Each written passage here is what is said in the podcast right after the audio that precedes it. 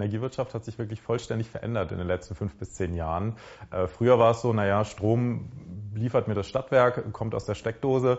Mittlerweile ist durch die Energiewende, durch die ökologischen Trends, durch die Digitalisierung und Innovation ist unheimlich viel Bewegung in den Markt gekommen und ähm, ja, die Kunden haben natürlich eine ganz andere Erwartungshaltung. Das heißt, der erste große Wandel ist, dass die Kunden auch mehr von ihrem Stromversorger wollen als einfach nur Strom. Die Kunden sind auch schneller und agiler geworden. Sie wollen natürlich mobil alles kontrollieren. Sie wollen ihre Kosten auch sehen. Sie wollen schnell wechseln, auch wenn ihnen was nicht gefällt.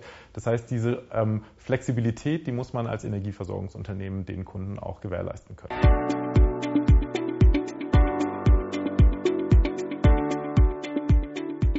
Ja, es ist unheimlich wichtig, dass die Unternehmen über den Tellerrand hinausblicken und mit anderen Unternehmen kooperieren.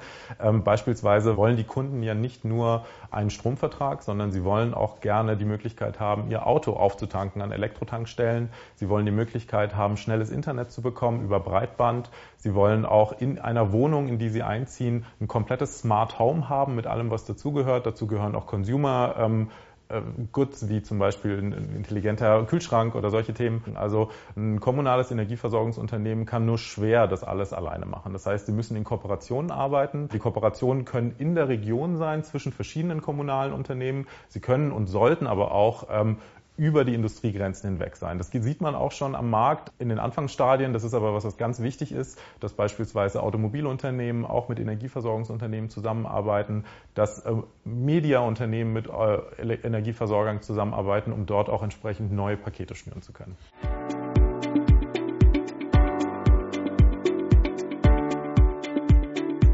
Die Energieversorgungsunternehmen müssen natürlich, das ist äh, das Allerwichtigste, ihr Geschäfts- und Betriebsmodell erstmal vollständig digitalisieren und auch automatisieren, soweit das möglich ist. Dadurch können sie auch Kosten senken und schaffen die Strukturen, um diese Innovation überhaupt zuzulassen und diese neuen Produkte entwickeln zu können.